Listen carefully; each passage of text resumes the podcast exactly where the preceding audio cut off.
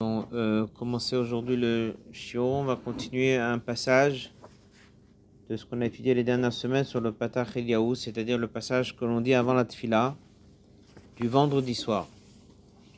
La semaine dernière, on a étudié quelques mots sur les dix sphirotes. On a également étudié qu'il y avait quatre mondes spirituels. Le premier, on l'appelle Atzilut. Le deuxième, c'est Bria. Le troisième, c'est Yetzira. Et le quatrième, c'est Asiya. Les quatre mondes sont à l'image des quatre lettres du nom de Dieu. Le Yud, plus loin le He, plus loin le Vav, plus loin le He. On a également étudié que les deux premiers, c'est Chochma et Bina, l'intellect. Le troisième, ce sont les sentiments. Le quatrième, c'est l'action. Aujourd'hui, on va étudier un passage. On fera le rapprochement un peu avec la paracha de cette semaine. On a étudié les sept midot, les sept vertus. Il dit que. Ensuite, il parle de Chochma et Bina, qui sont les deux forces intellectuelles. Chochma. Chochma est traduit, c'est le moire, le cerveau. Et Bina, il explique que c'est le cœur. On sait très bien que Bina, c'est la compréhension. Chokhmah, c'est créer une nouvelle idée. Donc la question qui se pose, pourquoi est-ce qu'il dit que Bina, c'est lié au cœur? La réponse, elle est, c'est que quand quelqu'un n'a pas très bien compris quelque chose, ça n'aboutira pas à lui changer ses sentiments ou son comportement. C'est qu'une fois qu'il va bien comprendre et apprécier, que là son cœur va se réjouir ou son cœur va avoir peur, ça aura un effet sur, son, sur ses sentiments. C'est pour ça que lorsqu'on parle de Chorma et Bina, qui sont les deux capacités intellectuelles, Chorma c'est créer l'idée, Bina c'est développer, eh bien il continue, il dit Bahalev Mevin. C'est comme ça que le cœur commence à ressentir. Il y a une expression qui dit Em Habanim Smecha. La mère des enfants, elle est joyeuse. On dit que Emma Banim Smecha, c'est Bina, qui est la compréhension. C'est lié à la mère. Chochma, c'est le père et Bina, c'est la mère. Elle amène une joie parce que c'est elle qui va amener à ces sentiments-là qui sont les fameux enfants, qui sont les conséquences de ce que j'ai compris. Al ilen sur ces deux, c'est marqué Hanistarot la Elokeinu. C'est-à-dire ce sont des choses qui sont voilées. Alors pourquoi est-ce que le verset dit qu'il y a des choses qui sont voilées et des choses qui sont dévoilées? Dieu il a fait l'homme à l'image de Dieu. Lorsque quelqu'un a des sentiments, très souvent ça peut se voir. S'il est content, ça se voit. S'il est triste, ça se voit. S'il est en colère, ça se voit. Il aura du mal à le cacher. Par contre, qu'est-ce qu'il est en train d'étudier? Quel sujet il est en train d'étudier et à quoi il pense, ça Dieu il a fait que ça se voit pas. C'est comme ça que Dieu a fait la personne, qu'il y a certains sentiments qu'on arrive à voir, il est content, il n'est pas content. Par contre, ce qu'il pense, on ne peut pas savoir. Pourquoi l'homme il a été créé comme ça? Parce qu'il a l'image de ce qui se passe en haut dans les sphirotes. Dans les sphirotes, c'est la même chose. Les sept sphirotes qui sont liés à l'action, bonté, sévérité, miséricorde, on est en mesure de voir. Qu'est-ce qu'on voit? On voit comment Dieu il agit. Des fois, Dieu il est bon, il y a des un moment où Dieu utilise la sévérité pour punir, donc on voit ce qu'il fait. Par contre, il y a ce qu'il pense, ou un niveau qui nous dépasse, ça, ça reste voilé. Voilà un peu l'idée. Donc comme c'est chez l'homme, c'est comme ça que c'est chez Dieu. Et c'est pour ça qu'on entend beaucoup parler du chiffre 7, qui sont les sept midot, c'est les sept attitudes, comment Dieu y fait. Et ça revient sur un métrage qu'on a étudié il y a quelques semaines, lorsque Moshe Rabbeinu a demandé à Dieu, ils vont me dire comment tu t'appelles. Ah, Dieu lui dit, j'ai pas de nom. Selon ce que je fais, c'est comme ça qu'on m'appelle. En d'autres mots, si on voit que Dieu il envoie la parnassa, il envoie la pluie, il envoie la récolte et ça pousse. À ce moment-là, on voit que Dieu il donne. Si on voit que c'est la sécheresse, on voit que Dieu donne pas. Donc selon son comportement, c'est comme ça qu'on arrive à voir. C'est pour ça qu'il dit que lorsqu'il s'agit de Chorma et Bina, ce sont des choses qui sont voilées. Continue. Keter Elyon Iu Keter Malchut, ça on va laisser, c'est la notion de Keter. Allez, Itma, là-dessus c'est marqué dans le verset dans Ishayahu, Magid Mereshit Acharit. Qu'il y a un lien entre le début et la fin. C'est expliqué que ce que Dieu avait comme projet au départ de la création du monde, on l'a retrouvé à la finalité dans la création du monde. Iu Karkafta des c'est le symbole des tefilines que l'on met sur la tête, on met sur le crâne. Lorsqu'on met les tefilines, c'est quelque chose qui est au-dessus de la tête. On appelle ça la couronne. On dit que Dieu a habillé le peuple juif avec une couronne, Ota Israël Betifara, ce sont les tefilines. Les tefilines, c'est quelque chose qui se met au-dessus. Pourquoi il y a une couronne qui est au-dessus des tefilines, au-dessus de la tête? C'est pour dire qu'il y a le côté intellectuel, il y a quelque chose qui est encore au-dessus de l'intellect. On va dire un mot à ce sujet. Qu'est-ce qu'il y a chez la personne qui est au-dessus de l'intellect? Apparemment l'intellect c'est la chose la plus élevée. Alors c'est marqué qu'il y a la volonté et le plaisir. Ce qu'on appelle ratson et nous. Quelqu'un dit je veux quelque chose, il ne pourra pas toujours l'expliquer pourquoi il veut. Alors il y a un degré de volonté qui est en dessous le cerveau. C'est une façon de dire j'ai compris que ça c'est important donc je veux. Mais il y a un niveau de volonté qui est au-dessus. C'est parce qu'il dit je veux quelque chose, je ne sais pas pourquoi je veux. C'est là où vous allez entendre le je veux. C'est l'essence de la personne qui veut. Ça, c'est au-dessus du cerveau. Il y a une deuxième chose, c'est le plaisir. C'est quelqu'un qui aime quelque chose, il ne pourra pas expliquer pourquoi il aime quelque chose. Et à partir de là, c'est au-dessus du côté intellectuel de la personne. Ces deux capacités, Tanoug et Ratson, sont deux niveaux d'enquêteur dans la couronne. Autant que c'est chez Dieu, dans les séphirotes, il y a une couronne, autant chez nous, nous avons aussi une couronne, et c'est le Ratson et le Tanoub. Ça, ce sont deux mots à ce sujet. Euh, ensuite, il dit Milgav Shema, c'est le nom de Dieu qui est valeur euh, numérique 45. Kaze Yutke on en parlera une autre fois. Iu Orachatzilut, c'est un chemin qui amène la lumière du monde 1 qui est Atzilut et il fait descendre jusqu'en bas. Chaque Yud Ilana Bedro et en fait, c'est un peu comme on, on envoie de l'eau, on fait pousser un arbre l'arbre il pousse, il a des branches. Que Mayadash Kelilana Vitrabe Et là, on va s'arrêter sur ce passage qui suit. Aujourd'hui, on va dire quelques mots là-dessus. Ribon Olami, maître du monde. Antu, tu es Ilat. Tu es la cause de toutes les causes. Sibat Sibot est également la cause de toutes les causes. Ashkel Lana, c'est toi qui fais boire cette fameuse arbre. Baouneviou. Aouneviou que le nishmata le gufa di chaim le gufa. On va s'arrêter là-dessus, on va dire quelques mots à ce sujet. Alors il dit comme ça, euh, à l'image d'une personne qui a une âme qui s'habille dans le corps, l'âme fait vivre le corps. Bon, nous on ne comprend pas très bien comment une âme vient dans un corps, comment elle fait vivre le corps, mais ça on sait très bien qu'un homme vivant il a une âme, une fois qu'elle s'en va, Personne va essayer de refaire vivre la personne. L'âme, elle est là, elle fait vivre le corps. De la même manière que l'âme fait vivre le corps, c'est de la même manière que Dieu fait vivre le monde. C'est la première chose. Il y a un monde, un monde matériel, comme un corps, et dans ce monde, il y a une énergie. Ça, c'est Dieu qui envoie une âme, si on peut dire, qui s'habille dans le monde. Ça, c'est la première chose qu'il dit. Après, il dit, tu es la cause de tout ça. En fait, tout vient de toi. Mais ça ne veut pas dire que maintenant on sait qui tu es. Ça, c'est le point. C'est-à-dire qu'on sait qu'il y a quelque chose qui vient de lui. On peut un petit peu s'imaginer ce que c'est. Mais par contre, on ne peut pas saisir Dieu.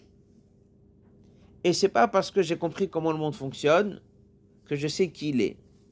Mais par contre, à travers ce que je vois dans le monde, je peux un petit peu retracer en faisant le chemin dans le sens inverse et essayer un petit peu de comprendre qu'est-ce que sont ces sphirotes. Et ça, oui, c'est ça qu'il dit. Donc en vérité, Dieu, il a créé des sphirotes. Mais Dieu, il est illimité. Mais il a créé des sphirotes avec certaines notions. Il a créé dix sphirotes. Il a créé quatre mondes. Ces quatre mondes-là, quatre lettres du nom de Dieu, on a parlé, c'est chez la personne, le cerveau, le cœur, et l'action. Ce sont les quatre mondes. Dans chaque monde, il y a dix niveaux.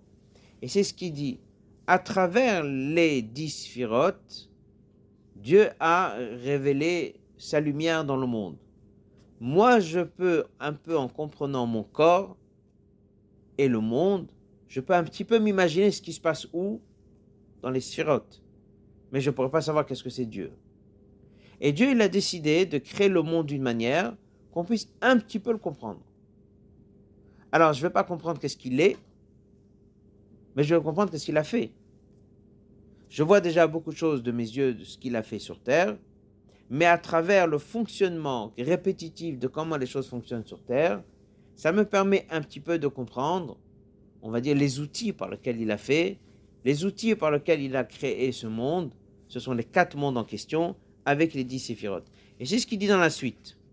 Tu as créé le ciel et la terre. Tu as fait le soleil, tu as fait la lune, tu as fait les étoiles. Sur terre, tu as fait des arbres, tu as fait des plantes. Tu as fait des animaux, des bêtes sauvages, des poissons, des hommes.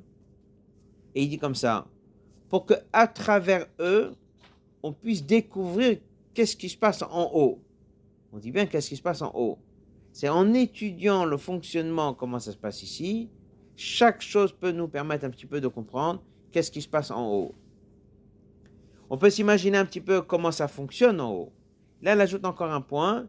Il dit le fonctionnement en haut, on parle bien, attention, on parle bien des mondes. Les mondes sont une créature de Dieu. Le fonctionnement de ce qui se passe dans le monde va dépendre de mon action ici sur Terre. Donc lorsque je dis que je fais quelque chose, j'agis en haut, on a tous l'habitude de dire j'agis en haut, c'est chez Dieu. Oui. En fait, j'agis en haut dans des mondes spirituels, c'est ça l'idée. Les mondes spirituels, ils ont une adresse précise. Et c'est la même adresse qui reviendra dans tous les livres lorsqu'on va parler à chaque fois. Il y a quatre mondes. Dans chaque monde, il y a dix niveaux. Et en fait, il y a plein de mitzvot que dès que je le fais, je recrée un certain lien. Il y aura un effet, il y aura une récompense, etc. On dit dans la tefila le matin, Dieu il dit, j'ai créé le monde. Ça n'a aucun effet sur moi. C'est une façon de dire que le monde existe ou n'existe pas, il n'a pas changé du tout. Parce que même les mondes spirituels les plus hauts qui peuvent exister, tout ça n'est rien par rapport à lui. La seule chose, elle est, c'est qu'il veut que quand même on apprenne et qu'on comprenne comment les choses elles ont fonctionné, qu'on comprenne comment ça se passe dans les mondes. Pour vous donner un peu une idée, il y a des malachim qui sont dans le monde 1, surtout dans le monde 2, Bria. Il y a des malachim qui sont dans le monde 3, c'est Itzira. Il y a des malachim qui sont dans le monde Asiya, c'est le quatrième. Ensuite, il y a des Neshamot qui sont maintenant en Gan dans le monde 2, des Neshamot qui sont dans le monde 3. Il y a vraiment des mondes avec énormément de choses qui se passent. Il y a des anges, il y a des tzadikim, chacun il a son monde, chacun il a son niveau, chacun il a sa manière d'étudier ici sur terre. La Mishnah c'est un monde, le Chumash c'est un autre monde, le Midrash c'est un autre monde, et chaque chose il a son niveau. C'est ce qu'il dit, qu'à travers ce qui se passe ici, on peut un petit peu découvrir ce qui se passe en haut. Mais on sait aussi que ce que je fais ici a un effet en haut. Et si je veux savoir comment ça fonctionne en haut, c'est en regardant comment ça se passe en bas. Et quand même on dit et il répète, mais tout ça n'est rien par rapport à toi. Donc en vérité, Dieu lui-même, on n'est pas en mesure de le connaître et ni de le savoir. Alors la question elle est, si c'est comme ça, pourquoi il a fait tout ça? Pourquoi il a créé tous ces mondes? Alors la réponse, elle est, c'est qu'il a quand même voulu qu'on comprenne un peu qui il est. Et c'est pour ça qu'il va expliquer, il va dire, un Hakim, tu es intelligent, en d'autres mots, tu as la dimension de Chokhmah, j'ai sauté quelques lignes, mais ce n'est pas la sagesse que nous on connaît. Un Mevin, tu atteins la notion de compréhension, mais ce n'est pas la notion de compréhension dont on a aujourd'hui.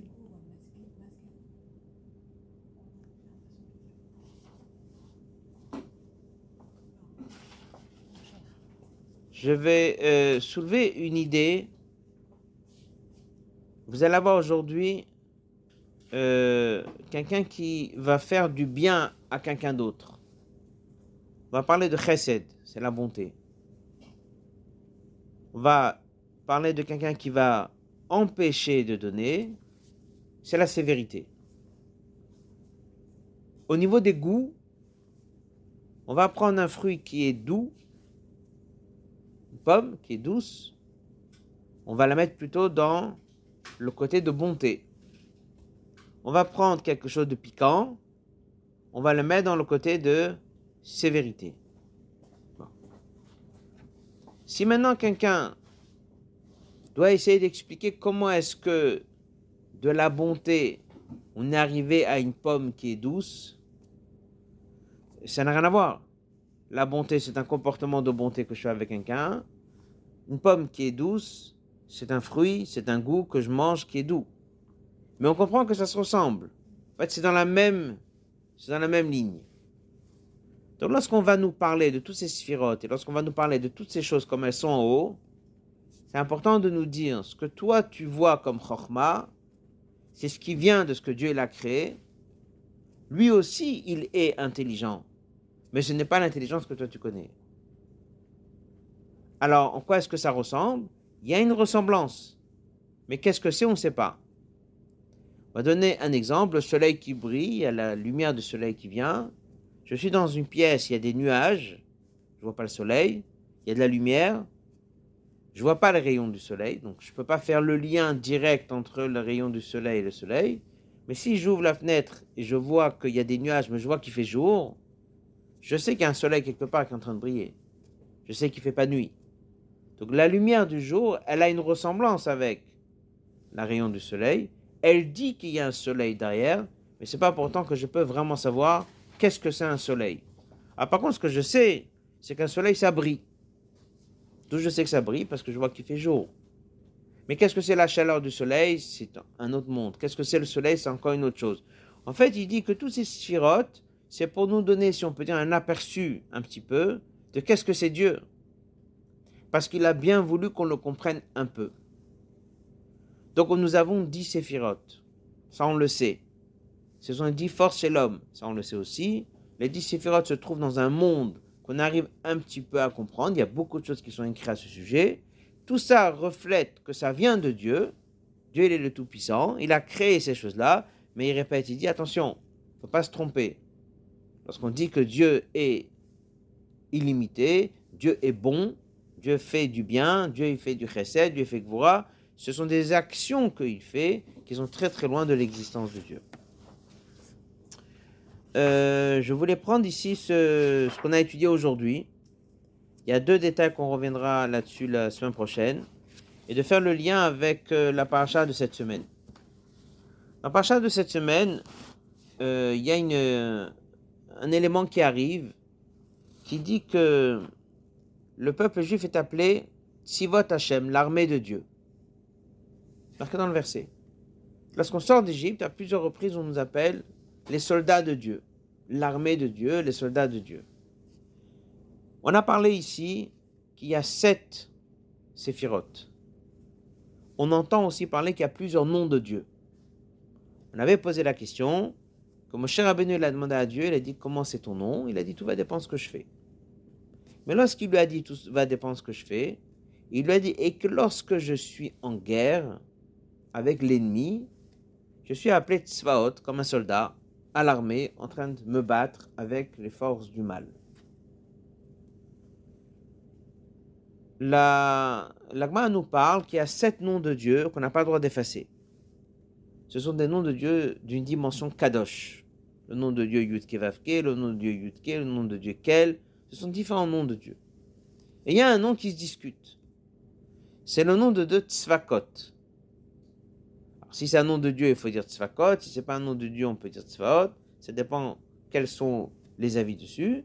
Et en fait, il y a un verset qui dit la première qu'il a nommé Dieu Tzvakot, c'était Hana, la mère de Shmuel.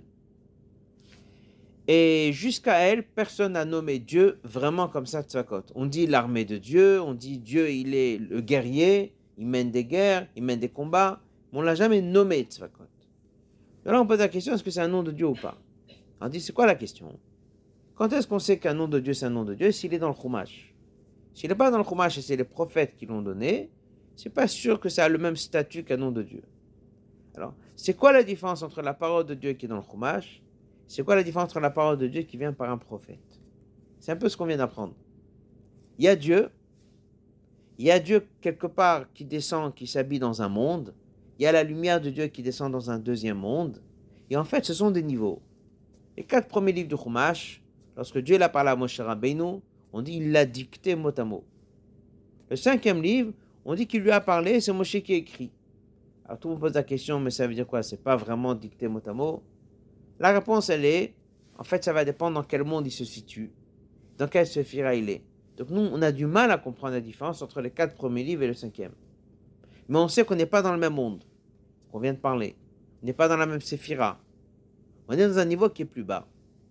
Un prophète, dès qu'il prend la parole, il a encore un niveau encore plus bas. Alors si c'est bas, c'est inférieur. Et en vérité, c'est l'inverse. Si c'est bas, ça a un côté supérieur, c'est que Dieu est venu quelque part se révéler dans la pensée d'un être humain. Maïmonide dit que c'est très important de croire que Dieu parle à l'homme, parce que c'est là où on voit vraiment le contact qu'il y a entre Dieu et l'homme. La seule manière pour pouvoir classer chaque chose et dire c'est quoi les quatre premiers livres, c'est quoi le cinquième livre, c'est quoi euh, la parole que Dieu a avec les prophètes, c'est lorsqu'on comprend et on regarde, on étudie, un peu dans les livres du Harizal, et il nous explique qu'est-ce que c'est lorsque Dieu l'a parlé à Moshe, qu'est-ce que c'était devant le buisson ardent, quel niveau c'était à Matin Torah, et en fait, on nous donne exactement c'est quoi les niveaux différents et en quoi est-ce que c'est différent, tel niveau, tel niveau, tel niveau. À partir de là, le nom de Dieu Tzvakot est un nom que Dieu n'a pas donné dans la Torah, mais c'est un nom que Dieu a fait passer par les prophètes. C'est une façon de dire que c'est descendu d'un cran. Ah, pourquoi? Lorsque Dieu a parlé à Moshe Rabbeinu, Moshe Rabbeinu lui a dit c'est comment, c'est quoi, c'est quoi le nom de Dieu? Alors il lui a dit j'ai tel nom, j'ai tel nom, j'ai tel nom. Et lorsque je suis en guerre avec l'ennemi, j'ai un nom qui est encore plus bas. Mais ce nom-là, il va pas le mettre dans le fromage. Ce nom-là, qui est-ce qui va le révéler? C'est un cran plus bas. Pourquoi? En fait, tous les noms de Dieu racontent la présence de Dieu forte. Dieu, est le Tout-Puissant.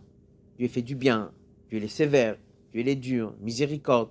Tous les noms marquent la présence de Dieu. Lorsqu'on dit que Dieu est en guerre avec l'ennemi, est-ce que c'est une qualité ça? C'est un grand problème. Parce que ça, ça veut dire qu'un ennemi existe.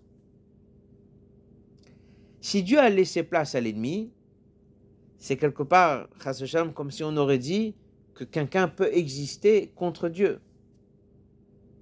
Mais d'un autre côté, ça veut dire que Dieu a laissé place à l'ennemi volontairement pour pouvoir l'abattre et pour pouvoir donner à chaque personne ce courage et cette force pour comprendre que lorsqu'il a un obstacle, un, l'obstacle c'est Dieu qui lui met, et deux, il lui donne la force pour surmonter l'obstacle.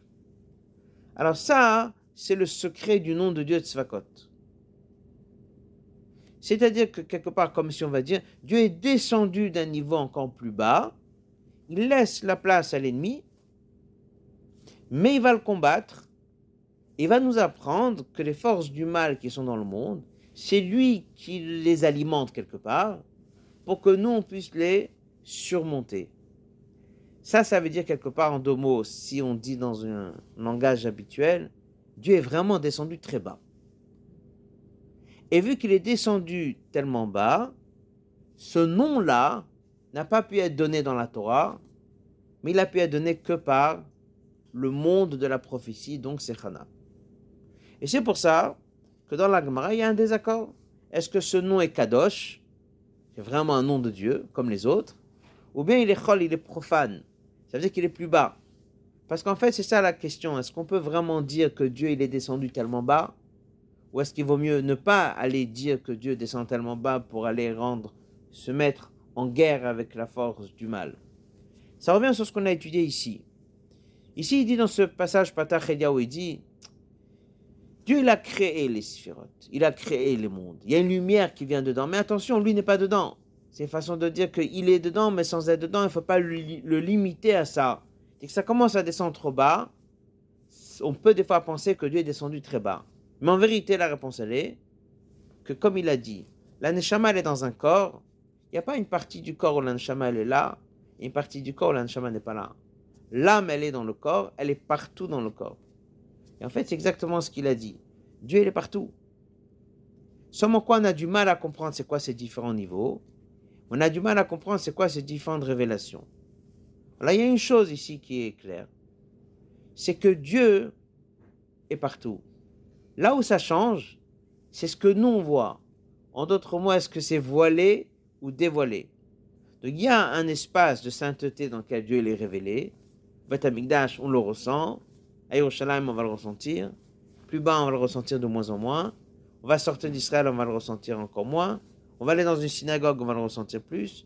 On va aller dans un minyan, il y a une présence de Dieu.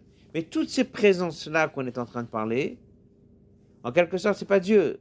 Parce que Dieu, il est de toutes les façons partout. Il est le même au Beth Amikdash, il est le même en France, il est le même partout. Ça, ça n'a pas changé. Là où ça change, c'est le mot Shrina. Le mot Shrina, on a l'habitude de dire Shrina, c'est Dieu. Shrina, ça veut dire une révélation d'un niveau de Dieu qui se manifeste à un niveau qui est plus bas. Et c'est pour ça qu'eux, ils avaient un problème de dire que Dieu s'appelle Tzvakot, parce que ça veut dire que Dieu euh, se manifeste dans un combat avec les forces du mal. C'est gênant pour nous de dire que Dieu est occupé quelque part à aller se battre avec les forces du mal. Ceux qui tiennent que c'est oui le nom de Dieu, c'est de dire que c'est une grandeur de Dieu, que les forces du mal, il leur donne de la force, et Dieu va se battre contre ça, il va leur donner la possibilité d'exister. Pourquoi c'est lié avec la paracha de cette semaine? C'est parce que les Juifs ont reçu ce titre de Tzvakot lorsqu'on était en Égypte. Pourquoi? Parce que jusqu'à qu'on était en Égypte, on était en Israël, dans un lieu saint. On était bergers, déconnectés du monde. Dieu nous a envoyés en Égypte. Après, il dit maintenant, vous allez recevoir la Torah. Pourquoi nous a envoyés en Égypte pour recevoir la Torah? Pourquoi il n'a pas pu nous donner la Torah sans passer par l'Égypte? Alors la réponse, elle est, c'est qu'on est devenus des soldats. Tant qu'on n'est pas descendu, descendu, descendu en Égypte, tant qu'on n'a pas passé ces années-là en exil, on n'est pas descendu très bas, on n'était pas en mesure d'être un vrai soldat pour pouvoir, quelque part, conquérir, combattre, transformer le monde matériel. Donc de la même façon que nous, on est descendu très bas, Dieu aussi, à partir de ce moment-là, reçoit ce titre de Tzvakot, que maintenant il va aussi se manifester dans l'énergie du mal, dans lequel il va devoir le combattre, le transformer et le changer. C'est pour ça que lorsqu'on sort d'Égypte, il y a un verset qui dit que Dieu a dit le nom de Dieu ne sera pas entier tant qu'un Malek n'a pas été traité. C'est ce qui s'est passé tout de suite en sortant d'Égypte. En quelque sorte, le nom de Dieu est affecté, le nom de Dieu est touché. Alors encore une fois, c'est pas Dieu qui est touché, c'est son nom de Dieu qui est touché. Et après, il faut savoir, c'est quel nom de Dieu qui est touché. Et ce ne sont pas juste des choses qu'on peut trouver dans les livres de la Kabbale, ça c'est vraiment des choses qui sont dans le Chumash. Dès qu'on regarde le nom de Chumash, c'est marqué le nom de Dieu ne sera pas entier. Dieu il dit, il y a une question d'effacer le nom d'Amalek, il y a le nom de Dieu, il y a le nom de Dieu Yud Kevav qui lorsqu'on sort d'Égypte, il y a le premier, il y a le deuxième, etc. Et ce nom-là, nous avons reçu Tzvakot, qui était le nom de, des armées. Si on résume ce qu'on a vu aujourd'hui, c'est que c'est vrai qu'on a étudié qu'il y a quatre mondes. C'est vrai qu'on a étudié qu'il y a dix séphirotes. Mais aujourd'hui, il nous dit, ça ne veut pas dire, ça veut pas dire quelque part qu'on a attrapé Dieu en parlant des sphirotes. C'est quelque chose que Dieu l'a créé. Et c'est par ces quatre mondes-là qu'il a mis au monde le monde matériel que nous avons. Lui, il reste partout. Lui, ça n'a pas changé. C'est un système qu'il a mis en place. Et à travers ce système, on peut un peu s'imaginer ce qu'on est en train de faire. Et lorsque nous, on fait Torah Mitzot, on fait un certain changement, encore une fois, dans les mondes spirituels. Les mondes spirituels, ce sont des choses que Dieu a créées à l'image des mondes spirituels, on peut un petit peu comprendre qu'est-ce que ça veut dire que Dieu il est bon, qu'est-ce que ça veut dire que Dieu il est grand, qu'est-ce que ça veut dire que Dieu il est intelligent, voilà. Mais les sphirotes sont très très très loin de décrire vraiment l'intelligence de Dieu, sont très très très loin de décrire cette bonté de Dieu. C'est juste des choses qui sont un peu à l'image de ce que c'est la bonté, à l'image de ce que c'est la sévérité. Ça nous permet un petit peu de mieux comprendre qu'est-ce que c'est Dieu. Alors en général, les gens, sans même apprendre tout ça, disent déjà Dieu il est bon parce qu'on a vu une bonté, Dieu il est sévère parce qu'on a vu de la punition. Donc on a déjà certaines notions que les gens comprennent tout seuls. Et tout ça c'est juste. C'est ce que Dieu a dit à Moshe Rabbeinu. Tu veux leur dire comment je m'appelle? Ils vont voir comment je vais agir. C'est comme ça qu'ils vont savoir comment je m'appelle. Après ce qu'on apprend ici là maintenant, il y a une dimension de Dieu qui se révèle à un monde en haut. il y a une dimension de Dieu qui se révèle à un niveau qui est plus bas. Et pour finir, il y a ce nouveau nom qu'on vient d'apprendre dans la paracha. C'est le nom de Dieu qu'on est des soldats. À partir du moment qu'on est soldats, on a cette force de pouvoir recevoir la Torah, rentrer dans un monde matériel et le changer. Avant que la Torah ait été donnée, on n'était pas en mesure de changer le monde, mais avant que nous on descende en Égypte et nous n'a pas été formés, on n'était pas en mesure du tout de pouvoir changer tous ces éléments qui sont ici. On va ajouter un mot, un nouveau sujet qui n'est pas d'ici, mais qui est lié un petit peu avec ce qu'on vient d'apprendre sur les noms de Dieu. Euh, on a parlé qu'il y a le nom de Dieu Yudke Vavke, quatre lettres du nom de Dieu.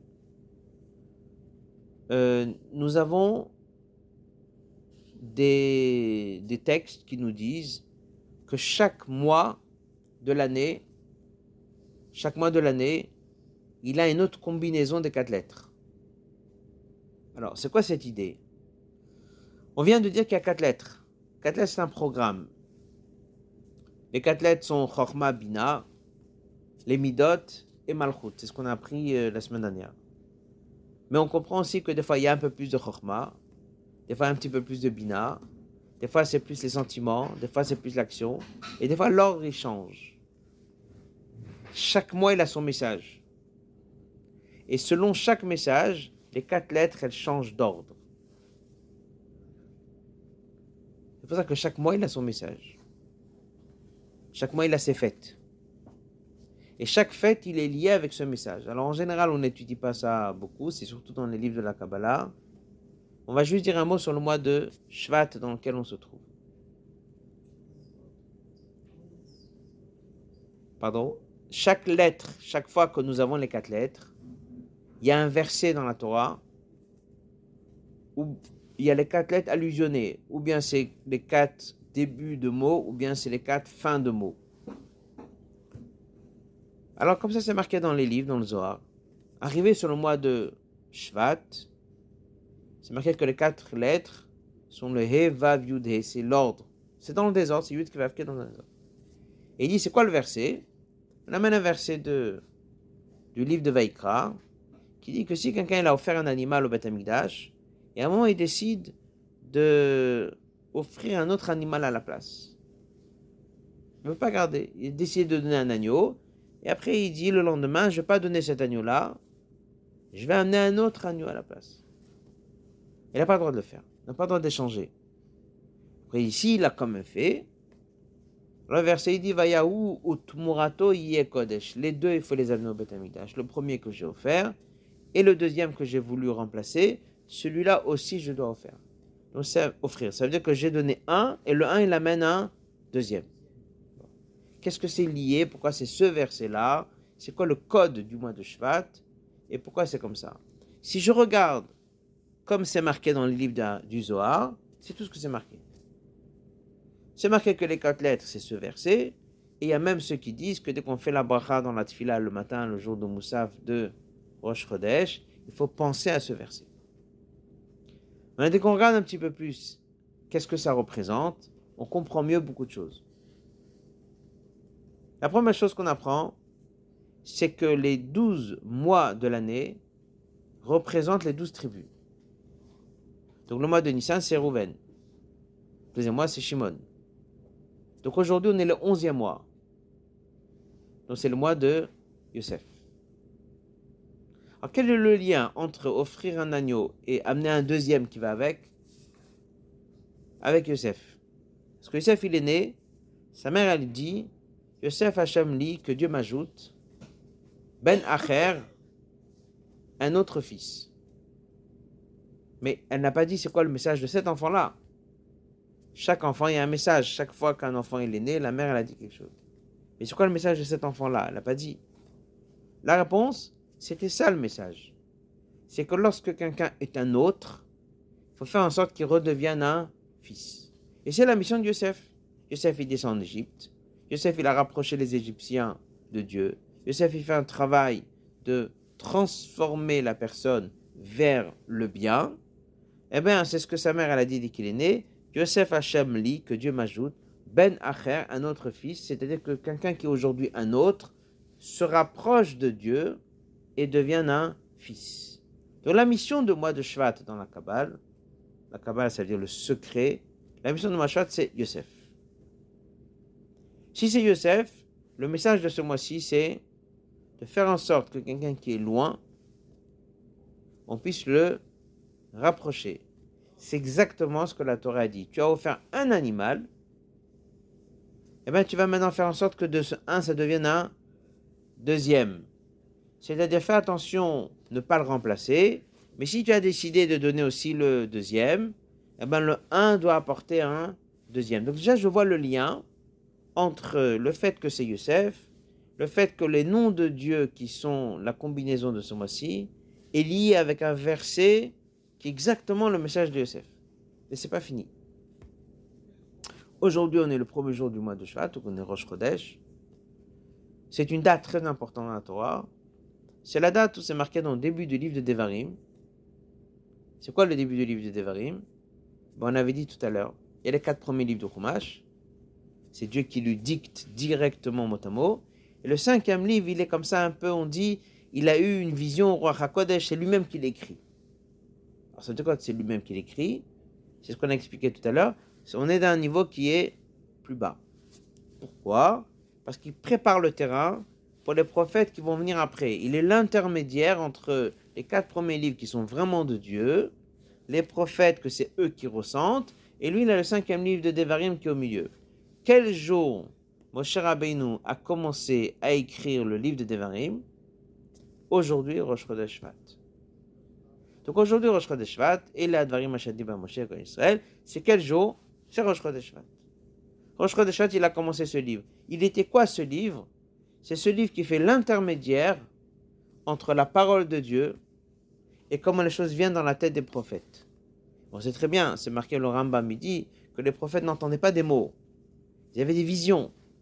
Et après, ils formulaient les choses avec leurs propres mots à eux. Donc, ils n'entendent pas des mots, ils n'entendent pas des phrases. Ils voient quelque chose et ils le répètent dans leurs mots à eux. Et au milieu, on a Moshe Rabbeinu. Quand est-ce qu'il a fait ce livre du milieu? Il a commencé aujourd'hui, Chodesh Pourquoi il commence aujourd'hui? Pourquoi la date elle est donnée le premier jour du onzième mois? Parce qu'on a compris. L'idée de Yosef, c'est de faire en sorte que quelque chose qui est loin se rapproche. La force du prophète, c'est que la parole de Dieu descende même dans le cerveau d'un homme. Prendre un homme, un être humain, et le rapprocher, devenir l'enfant de Dieu. C'est pas fini. Dans le livre de Devarim, il y a un verset dans lequel il dit que ce jour-là, Moshe Rabbeinu, il a traduit la Torah en 70 langues. Pourquoi il a traduit en 70 langues? Alors, c'est marqué que depuis qu'il a traduit la Torah en 70 langues, il a fait en sorte qu'il y a une force, doucha spirituelle dans la Torah, même décalée dans d'autres langues que l'hébreu. Donc ça veut dire que j'ai la Torah qui est en hébreu, ça c'est la parole de Dieu, mais même qu'aujourd'hui je vais traduire la Torah en français, je vais traduire la Torah dans d'autres langues, à partir du moment où on va traduire la Torah dans d'autres langues, ça va également avoir une sainteté. Quel jour Moshe Rabbeinu a choisi pour traduire la Torah en 70 langues? C'est encore une fois ce jour-là du Rosh Chodesh Shvat, le premier jour du mois de Shvat. Donc ça veut dire que je vois ici le lien. D'un côté, on me dit que c'est un mois qui est lié avec Yosef. Après, on me dit que c'est un mois qui est lié avec le fameux verset si je offre un animal, je dois amener un deuxième. Ensuite, on me dit que c'est le jour où Moshe Rabbeinu l'a choisi pour m'enseigner le livre de Devarim, qui est l'intermédiaire entre la parole de Dieu et la prophétie de l'homme. Ensuite, on me dit que c'est le jour que Moshe Rabbeinu l'a choisi pour traduire la Torah en 70 langues. Mâcher et faire descendre la Torah à un niveau qui est encore plus bas. Ça veut dire qu'on voit qu'en vérité tout est lié. Donc dès que je viens à Rosh Chodesh Shvat, et je vois dans la Torah, et je sais que c'est la tribu de Yosef, et je vois que c'est marqué quelque part, que ça fait allusion à ce verset, dès que je comprends un peu mieux la profondeur de tout ça, je vois qu'en vérité, tout est relié. Concrètement, dès qu'on est le mois de Shvat, on a plus de capacité, plus de force de pouvoir faire en sorte que la parole de Dieu descende dans une langue étrangère. On a plus de force de faire descendre la parole de Dieu plus bas. On a la force d'être comme Yosef, de prendre des choses comme l'Égypte et de les transformer. On a la force, comme Youssef, de pouvoir descendre et faire en sorte que certaines personnes qui sont pour l'instant encore un peu loin puissent se rapprocher du judaïsme. Il y a des mois qui sont, euh, qui sont bons pour ça. Et ça, c'est la force du mois de Youssef. Donc chaque mois, il a son message. Il y a des mois où on a l'explication qu'est-ce que c'est, le lien avec ce mois-ci, avec la tribu, et avec son message.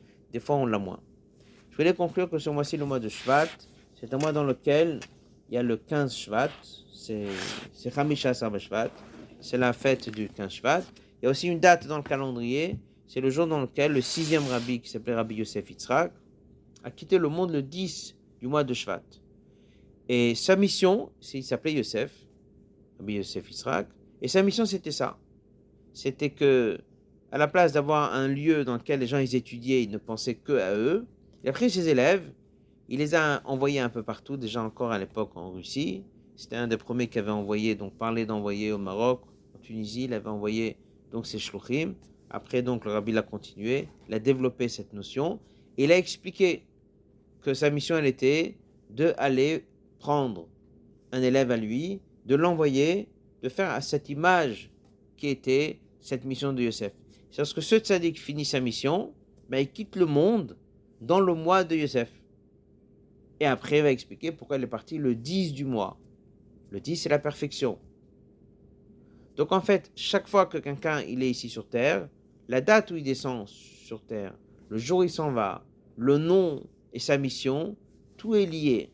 La seule chose elle est, c'est que chez un sadique c'est plus évident, chez d'autres personnes c'est moins évident.